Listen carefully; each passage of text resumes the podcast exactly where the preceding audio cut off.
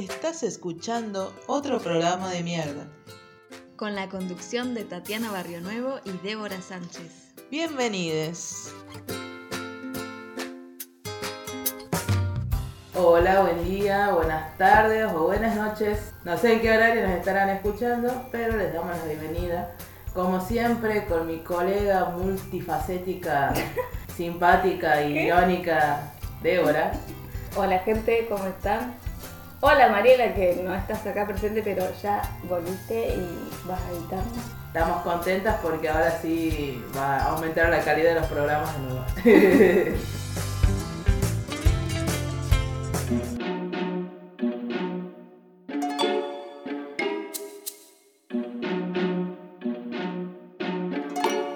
El día de hoy les traemos dos temas interesantes, como siempre, como tanto les gustan. Personalmente a veces saco mis temas de ciertas cosas que tengo que cerrar cuando visito a mi terapeuta. Y esta semana quería hablar sobre el duelo. El duelo de la forma psicológica, de la manera de afrontar las pérdidas. Voy a comenzar con la definición que lo conocemos como un proceso de adaptación emocional que sigue a cualquier pérdida. Con esto queremos decir tanto pérdida de algún familiar, o sea, de alguna muerte, de algún objeto perdido, de algo de tu identidad o cualquier tipo de cosa que se asocia a una pérdida, ¿no? Aunque convencionalmente se ha enfocado la respuesta emocional de la pérdida, el duelo también tiene una dimensión física, cognitiva, filosófica, que es vital en el comportamiento humano y que ha sido muy estudiado a lo largo de la historia experimentamos una pérdida real y es el proceso que se va a prolongar necesariamente para la elaboración de esta pérdida, o sea, para la adaptación. En la psicología se dice que el duelo puede durar entre seis meses y un año. Cuando se trata de alguien muy allegado, o sea, de un padre, de una, de una madre, de algún familiar. A veces los síntomas no pueden cesar y bueno, en este caso ya se recurre a una ayuda psicológica porque puede derivar en un problema de depresión crónica y ya sería un duelo patológico. Yo supongo que en, alguna, en algún momento escucharon sobre las fases del duelo. Depende de los autores, o sea, de los psicólogos que estudiaron. El duelo está compuesto de cinco fases, que generalmente son muy conocidas, ¿no? Porque se las ve mucho en imágenes del Facebook, siempre las están nombrando. La primera es la fase de negación, o sea, sería negarse a sí mismo o al entorno que ocurrió esta pérdida. Generalmente cuando no queremos aceptar que, está pasando, no, que no pudo ser, que por qué, ah, no me lo merezco o no se lo merecía. Como digo, eso va a depender del tipo de pérdida que tuvimos, ¿no? La segunda fase es la del enojo, la indiferencia o la ira que acá es el estado de descontento por no poder evitar lo que sucedió, no poder evitar la pérdida y se busca una razón, alguna causa o algún culpable de por qué pasó esto. Acá es donde casi siempre afloran todas las emociones a flor de piel y mucho grito, mucho llanto, mucho enojo. La tercera fase es la negociación, o sea, negociar con, como digo, con vos mismo o el entorno, porque a veces el duelo puede ser comunitario, ¿no? O sea, es una pérdida que enfrentan varias personas. Entendiendo los pros y los contras de la pérdida. Se intenta buscar una solución a la pérdida a pesar de conocerse la imposibilidad de que suceda. Como tratar de mediar todo esto, como que, bueno, se fue, pero es que estaba sufriendo. Capaz que eso ayuda a aliviar un poco este dolor, ¿no? O a entenderlo porque todo sucedió. La fase de dolor emocional o la depresión, eh, la número 4, se experimenta la tristeza por la pérdida. Y finalmente la fase 5, que es la de aceptación. Aquí ya se asume la pérdida, que es inevitable. Supone un cambio de visión en la situación sin la pérdida, o sea, seguís con tu vida, eh, así como dice, pero siempre teniendo en cuenta que no es lo mismo aceptar que olvidar. O sea, aprendes a vivir con eso. no siempre se van a cumplir todas las etapas. Hay veces que te puedes saltar las etapas, hay veces que, qué sé yo, vas a vivir primero la etapa 5 que la etapa 4, capaz que primero la aceptás y después te duele. También, bueno, en mi situación personal, yo estaba atravesando por una pérdida en la que yo decía que raro porque siento como que no hice duelo con esto, ¿no? Eh, no, no sé si padecí alguna de las etapas que nombré, pero fue una pérdida tan grande en mi vida, pero no la sentí, no sé, me sentía, digo, no puede ser que no tenga emociones. En realidad lo que tuve, que pude identificar eh, investigando sobre el duelo, fue que yo hice una elaboración del duelo. El transcurso del proceso desde que la pérdida se produce hasta que se supera. Esta elaboración puede comenzar antes de la pérdida, en el caso de que se pueda prever con cierta antelación. Los determinantes de esta elaboración del duelo, en caso de muerte, son los siguientes. Que vos tenés un tipo de relación con la persona fallecida, eh, una duración de una enfermedad mortal y la agonía en el caso de existir, que bueno, creo que eso es lo que me pasó a mí a veces le pasa a varios que tienen a un familiar enfermo y lo ven tan mal que ya sabe que es inevitable, creo, esta parte del deceso y a veces creo que lo ves peor enfermo que, que la muerte va a ser la solución a tanta agonía, digamos. Claro, no quieres verlo sufrir mucho más tiempo, o sea, no es como que no te importe.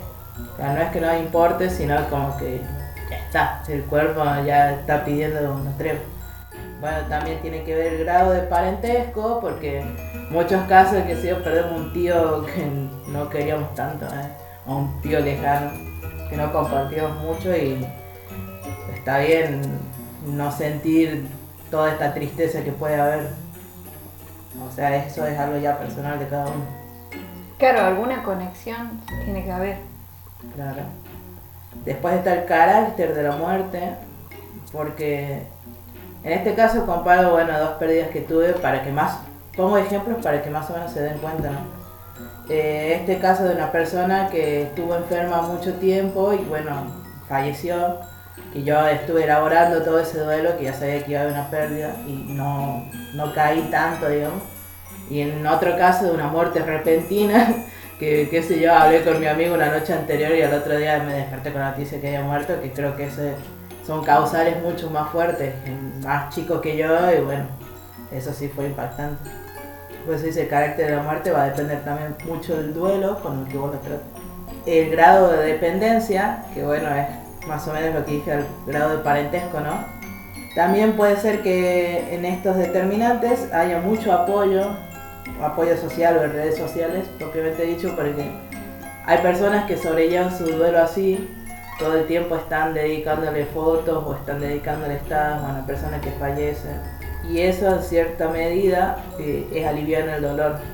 Ideas religiosas, filosóficas o espirituales, que aquí, bueno, mucha gente se aboca en Dios o en su creencia para poder sobrevivir todo esto y también para poder entenderlo, o su filosofía de vida de que, bueno, que todo tiene un fin, todo concluye, la vida sigue, ¿no? Bueno, eso suena bastante seco, pero algunos tenemos una manera de pensar. Presencia o no de otras experiencias de duelo. Capaz que es algo que ya lo viviste antes y supiste afrontarlo, o es algo no relativamente nuevo. Como dije antes, no todos los duelos tienen que ver con la pérdida de, algún familiar, o sea, con el fallecimiento de una persona. Solo en este caso, eh, en el preduelo, que como dije, va a ser algo que predeciblemente va a terminar en una pérdida, vos te vas preparando psicológicamente, por una manera de decirle, con todas estas características.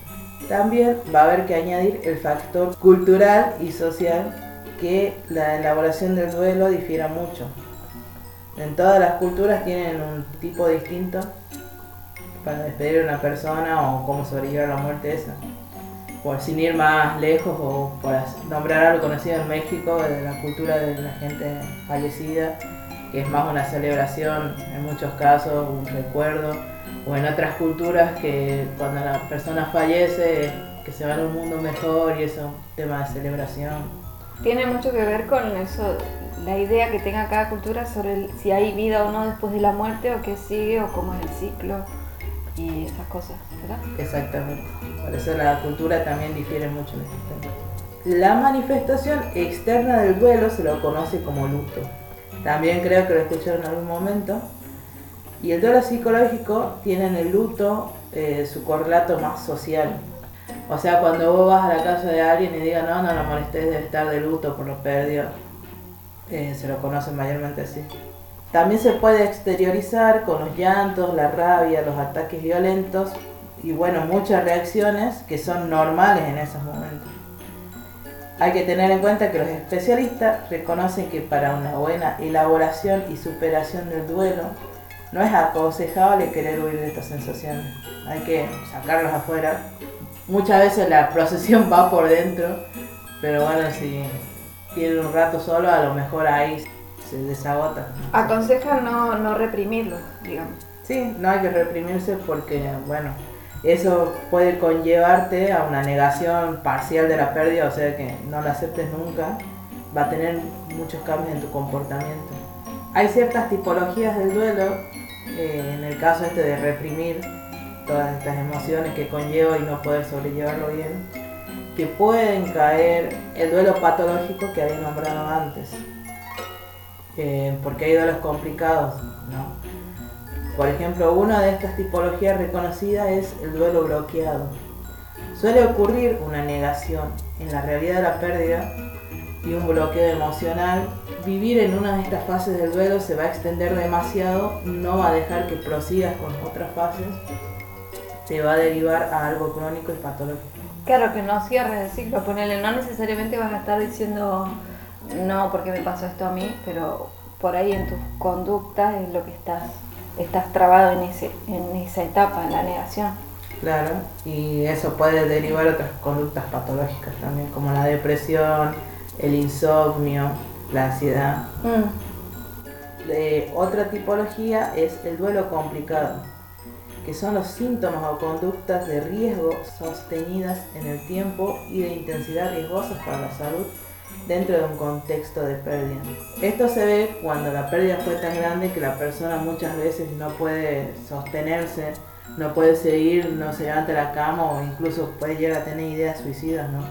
El duelo patológico es la tercera tipología, que es la persistencia o intensidad de los síntomas que ha llevado a alguno de los, o a varios miembros de la familia a detener su vida laboral, social, académica y orgánica. Bueno, parecida a las anteriores, que es como que se atascan tanto en ese duelo, en esa pérdida, en esa tristeza que no pueden seguir normalmente con su vida. Es el cambio de comportamiento que quizás el entorno siempre ve, de que ya no habla, de que ya no sale, de que está siempre deprimido. O enojado. O enojado, claro, porque el enojo también es un método, un mecanismo de defensa. Todo esto tienen que verlo como mecanismo de defensa la etapa de aceptación, por ejemplo, cuando una persona está enferma y vos no la querés ver y, decís, dale, levantate, si tampoco para tanto. Vos le estás haciendo mal a esa persona, pero a la vez es tu mecanismo de defensa, que ya ves que va a estar comenzando un duelo quizás a futuro y no lo querés aceptar. En este caso es importante trabajar mucho la empatía, como siempre decimos, reconocer lo que nos está pasando, lo que le está pasando a la persona o en otro caso, si, si alguien está pasando por una etapa de duelo y vos lo ves ahí que está sonriente que su vida sigue normal, quizás es su manera también de sobrellevarlo, ¿no?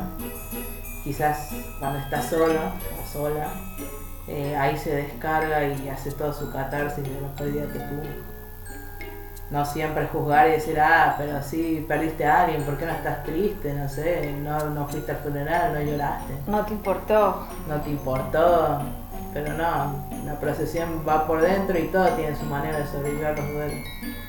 Y también igual hay casos en que la gente no quiere terminar el ciclo, o sea, siente como que si, si hace todo este proceso, eh, está mal en cierta forma, porque se va a olvidar de la persona o de la situación de la que no quiere olvidarse. Claro. Eh, en películas se ve mucho el ejemplo, más que todo de madres con los hijos, ¿no? Que ve que la habitación del hijo, su cuarto está intacto, como que todos dicen, tenés que soltar eso. Pero en realidad ella solo tiene que estar preparada para hacerlo yo. Gente que recae mucho en el alcohol, que qué sé yo, que se separa, puede ser una la relación amorosa que terminó y cae, cae en la joda. Pero en realidad es su manera de sobrellevar.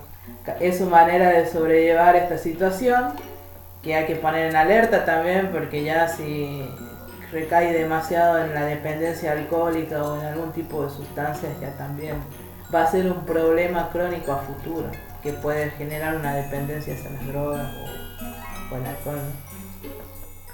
Eh, claro, igual no hay que apurar a nadie a, vivir un duelo, pero tampoco podés dejarlos solo todo el tiempo, porque a lo mejor no sabe cómo pedir ayuda. Exactamente, hay maneras y maneras de acompañar. Mm. Lo importante es acompañar, no juzgar, no adelantar los hechos, intentar hablar del tema sutilmente, ¿no? Como si la persona no está lista, quizás muchas veces no hable. Yo voy a poner, me gusta poner ejemplos de películas o, de vivencias. Hay una serie que se llama Sex Education. En este caso mostraba como una pareja que la mujer era adicta al sexo, o sea, que se dice adicta al sexo. En este caso era porque la pareja nunca había podido tener hijos, ¿no? Tenía un gato, que el gato era como su hijo. Y bueno, tenían la vida de una pareja sexual, sexualmente activa, pero hubo un accidente en el que el gato murió y la mujer no lo lloró, sino que se volvió ninfómana, o sea, todo el tiempo estaba pidiéndole al marido relaciones sexuales, hasta que el marido fue y lo habló con alguien y le dijo eso, y ya no puedo más, no es que no me guste, sino que físicamente no me da el cuerpo, y dijeron, pero esta pérdida que tuvo de su gato, que era como su hijo, ¿ustedes lo hablaron? Y no, porque yo veo que no le hizo tan mal hablarlo. Fue, se sentó dijo, tenemos que hablar sobre el nombre del gato, poner Robert. Y la mujer se quedó en llanto. Su método para sobrellevar el dolor de la pérdida era pensando en otra cosa y era sintiendo el placer de las relaciones sexuales, evitando el dolor de la pérdida. Y en el caso del primer podcast creo que hablé de la crisis de los 20, acuérdense que yo hablaba también que era como un duelo de, dejar atrás esta etapa de la infancia, de la adolescencia para hacer una vida adulta y que eso es como algo más emociones más persistentes, más sería como una etapa más extensa de duelo hasta que nosotros nos estemos adaptando a una nueva vida. Es más común de lo que se piensa el duelo. A veces los estudiantes cuando tienen una materia que la llevan mal y estudian, estudian, estudian, estudian, la desaprueban. Sienten como que toda su integridad física y cognitiva se derrumbó y están tristes y no te puedes poner tan mal por una materia. Sí, sí, puedo. es un duelo. Cerrando en mi parte, como ya había dicho antes, cada duelo individual es distinto a veces el dolor compartido puede disminuirse, hay que acompañar mucho a la gente, hay que hablar mucho con la gente, más que todo si te importan mucho, y no hay que juzgar.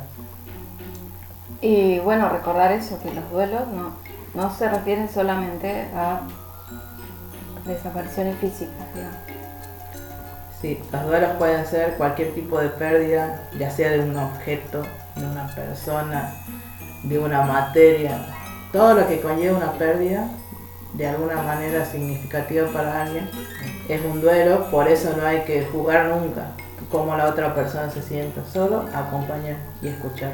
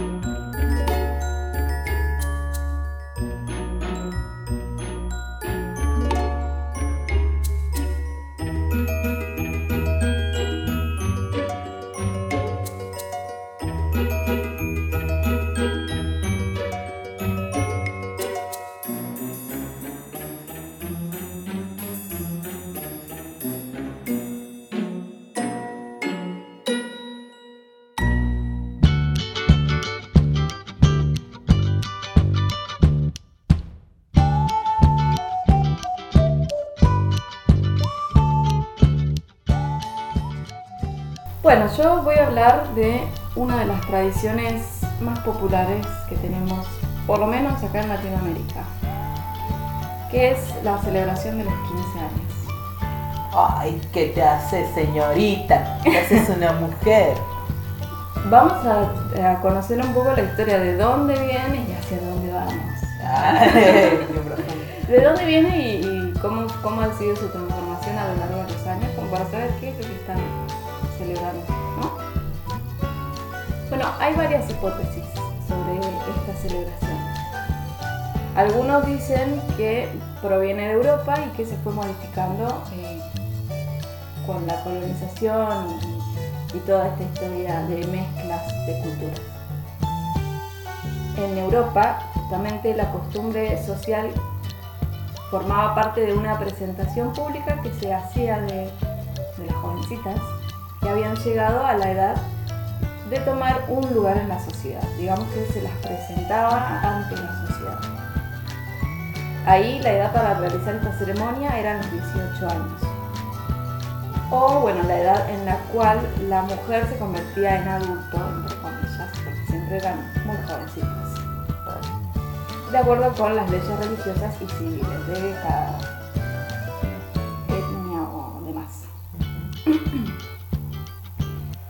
Cuando esta ceremonia se adoptó acá en Latinoamérica, la edad para realizar la ceremonia, bueno, la edad para realizarlas disminuyó a 15, aunque en algunos pa países es 16. Claro, creo que en Norteamérica celebran los super dulces 16. los super dulces 16, sí, exactamente.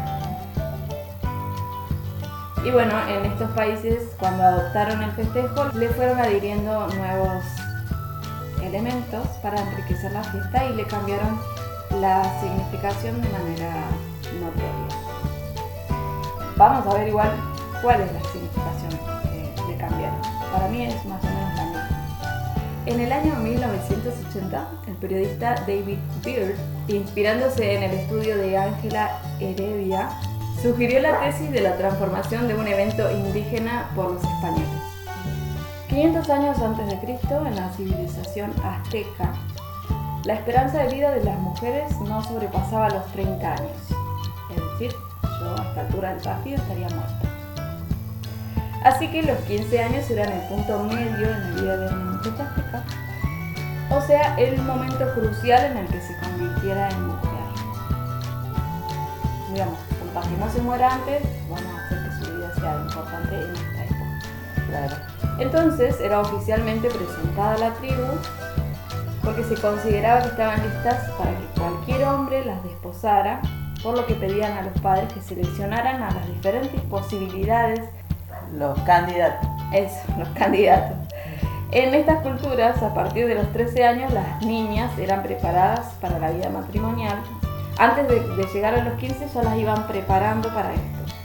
Antes de que vinieran los conquistadores, se les enseñaba lo necesario para ser una buena esposa. Las mujeres mayas tenían la firme creencia de que tenían que ser todo para complacer a sus esposos. Algo que tampoco cambió mucho con la llegada de los españoles, si nos ponemos a pensar. No, ni con las épocas, creo que recién, recién ahora eso está cambiando. eh. Exactamente. Bueno, una vez que llegaron los españoles en el siglo XVI, los rasgos católicos y el tradicional 18 aniversario de España aparecieron en esta ceremonia y le agregaron la misa. En el siglo XIX, el emperador de México, Maximiliano, y su esposa Carlota, introdujeron el vals y los vestidos elegantes. Digamos que cada uno le fue poniendo un poquito más a toda esta situación. Claro, un ritual más o una costumbre. De esta forma, la celebración de la quinceañera o la fiesta de 15, según la conozcan en cada país, es como una mezcla religiosa entre la cultura indígena y la cultura española. Actualmente, en gran parte de Latinoamérica, las fiestas de 15 constituyen como este evento social y religioso, religiosos en los países que son más practicantes y más creyentes, como México, por. O el norte de Argentina también. Claro, Porque donde yo vengo, en Catamarca, es bastante común hacer la misa de la quinceañera. De hecho, yo la tuve. Claro, hay gente que no hace la misa directamente. Bueno, en ese gran día la quinceañera luce un vestido muy elegante, que obviamente va cambiando a lo largo de las épocas, porque antes eran, mientras más pomposo y extravagante mejor. Mucho tul, Claro, mucho brillo. sin salirse de, de- de lo- de la norma, digamos. Extravagante me refiero a grande y pomposo, lleno de brillos y volados. Generalmente de colores pasteles, rosa, azul claro, blanco. Una corona y por primera vez usar los zapatos de tacón, es decir, pasar de usar zapatillas o zapatos de niña a Zapatos de mujer. calzado de mujer, claro. Incluso hay lugares que todavía hacen esa especie de, de ritual durante la fiesta. Ella entra con zapatillas o con zapatos bajos y en- durante la fiesta hacen una especie de ceremonia. Bueno, también el peinado y todo el maquillaje, todo este ritual de que ya no es una niña, lo cual se me hace un poco raro porque estamos hablando de chicas de 15 años. Yo creo que hoy en día lo hacen más por tradición. O sea, no creen que es una, una mujer, que está lista para casarse a los 15. Las familias españolas a esa edad bueno, real, ellos a los 18, pero cuando vinieron para acá seguían, eh, las familias de, de la alta alcurnia seguían teniendo este pensamiento que era durante la celebración, el padre de la agasajada tenía que escoger él al chico que fuese más conveniente para los intereses económicos de la familia. El vals era el símbolo de la concreción del trato, digamos. El chico que bailara con ella el vals, que la tomaría después como su esposa. Y por supuesto la quinceañera no tenía ni voz ni voto en esta decisión. Digamos que tenían que, o sea, cada familia presentaba a sus candidatos. Eh, durante la fiesta el padre iba pispeando a ver cuál convenía más. Convengamos que la edad del afortunado tampoco tenía nada que ver, o sea, Claro, es una tradición que se transforma. Suponte que con esto de la fiesta lo hacen más ameno, más bonito, pero sigue siendo en algunos casos un poco aberrante. Sí, yo creo que hoy en día está visto como un cumpleaños especial, así como el de los varones supuestamente son los 18, que bueno, que no es tan común que los festejen como unos 15 tan a lo grandes, pero Sí. es más por tradición, ¿no?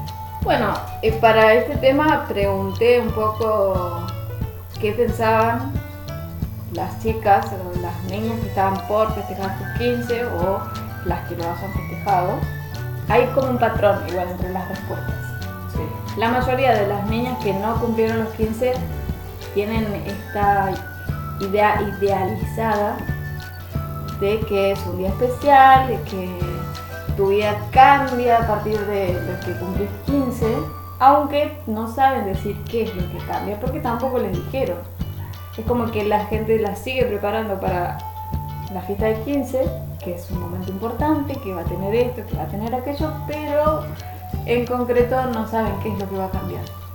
Y hay muchas eh, adultas ya que han festejado sus 15, u- algunas que la han pasado muy bien, que no se arrepienten, por supuesto, y hay otras que piensan que hubiera preferido otra cosa. De mis 15 tenía extras expectativas, porque qué pasa, iba a los 15 de conocidas, que eran un salón, que era alta joda, qué sé yo, era lo que yo quería, no me lo hicieron. Mi vecina al frente, que no, me quería mucho, o sea, la familia al frente, que era como mi familia mía, eh, habló con mi tío, que yo me quería con mi tío, mis tíos, mi abuelo, mis abuelos. habló con mi tío, le dijo, para los 15 queremos hacer una fiesta sorpresa, Tatiana, hacer como una reunión con los amiguitos, comer algo, qué sé. Mi tío dijo que no.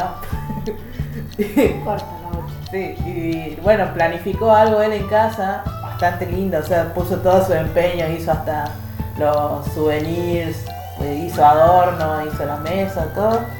Invité a mis amigos más cercanos, a un par de familiares y bueno, fue bonito, fue bonito porque no, no fue algo pasado por alto, no era lo que yo quería, eh, pero hoy No, en no era día... lo que esperabas, pero Pero hoy en día digo, ay, más lindo, o sea, el gesto que tuvo, ¿no? claro. Eh, y bueno, no sé, cercanos a mí, por ejemplo, mi mejor amiga dijo que a sus 15 pidió plata nada más. No Sí, decidió no o festejar. algunos viajan. Yo estaba de jeans, zapatillas, nada de vestido, cosas raras. Entonces sí, me hicieron la misa como una mención especial que cumple 15. También está el tema de que hay chicas que son obligadas a festejar sus 15 años. Claro, y también está eso, porque hay, hay muchos padres que dicen te vas a arrepentir si no lo haces, pero las estadísticas dicen lo contrario, señores. hay muchas mujeres que se han arrepentido, por ahí también te puedes arrepentir de festejar en un momento que crees especial con gente que a lo mejor no vale la pena. Creo que eso pasa mucho en los funerales también. Perdón la comparativa. ¿eh? Pero en los funerales también pasa eso de que sale gente de la nada que nadie conoce a hacer presencia nomás de que conocía al muerto. Y, los 15 algo parecido nada más que ahí van a comer. También hay un tema que podemos hablar más adelante que es el tema de la adolescencia. Crecemos con la idea de que las cosas son de cierta manera y si nos, vamos, nos corremos un poquito de ese marco, ya nos pega fuertes. Más cuando sos un chico, por ahí o te, te sentís aislado o o en el ojo de la tormenta. Lo que yo pensaba de los 15, por ejemplo, es que no todos los chicos tienen muchos amigos. Y capaz hacer un alto fiestón y en realidad no tiene, él la quiere invitar y...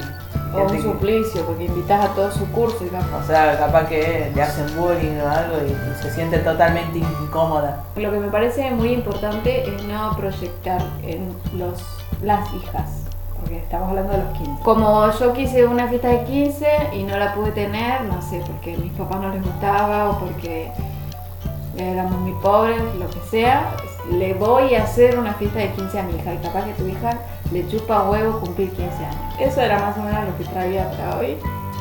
No, creo que no tengo mucho más para agregar. Podemos concluir diciendo de esto de las presiones que uno ejerce, sus sueños frustrados sobre los hijos, hijas en este caso, como decimos. Sí. Eh, las presiones sociales también de que creo que tu fiesta tiene que ser muy pro para, para que sea bien vista, no algo sencillo.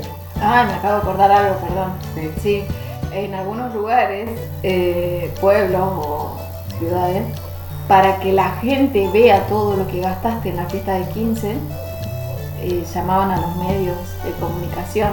Ah, bueno. Era la fiesta de más prestigio, eh, mejor, era mejor vista socialmente. Es como que ni siquiera hacer la fiesta específicamente para tu hija, sino para la sociedad. Como que eso no se, no se cortó del todo. Tiene que ser una fiesta grosa. Eso.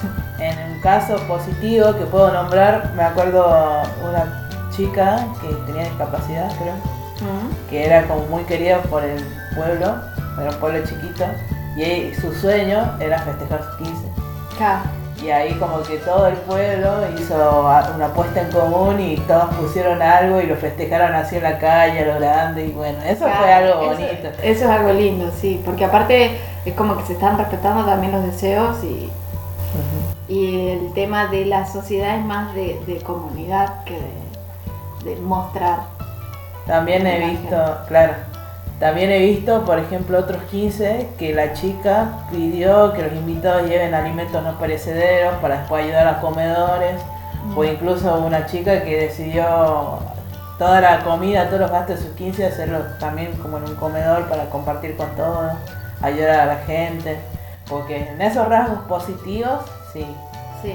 Acá lo único que ponemos en puestos negativos es esto de obligar o de hacerse ver o Sí, eh, como idea para futuras quinceañeras pueden pedir cuentas bancarias en vez de fiesta.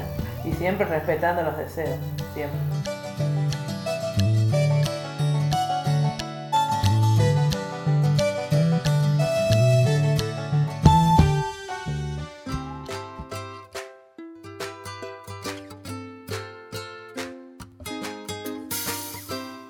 Como siempre, respetar los deseos, acompañar, creo que es la conclusión de los dos temas bastante amplios que tocamos hoy. Hasta la próxima. Hasta la próxima, gracias por escuchar. Chau.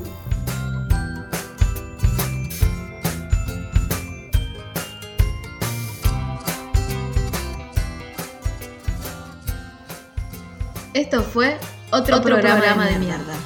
Nuestras redes sociales son arroba otro PDM. Nos pueden encontrar en Facebook e Instagram. y escucharnos por Spotify como otro programa de mierda. O en tu reproductor de podcast de preferencia. Gracias por escucharnos.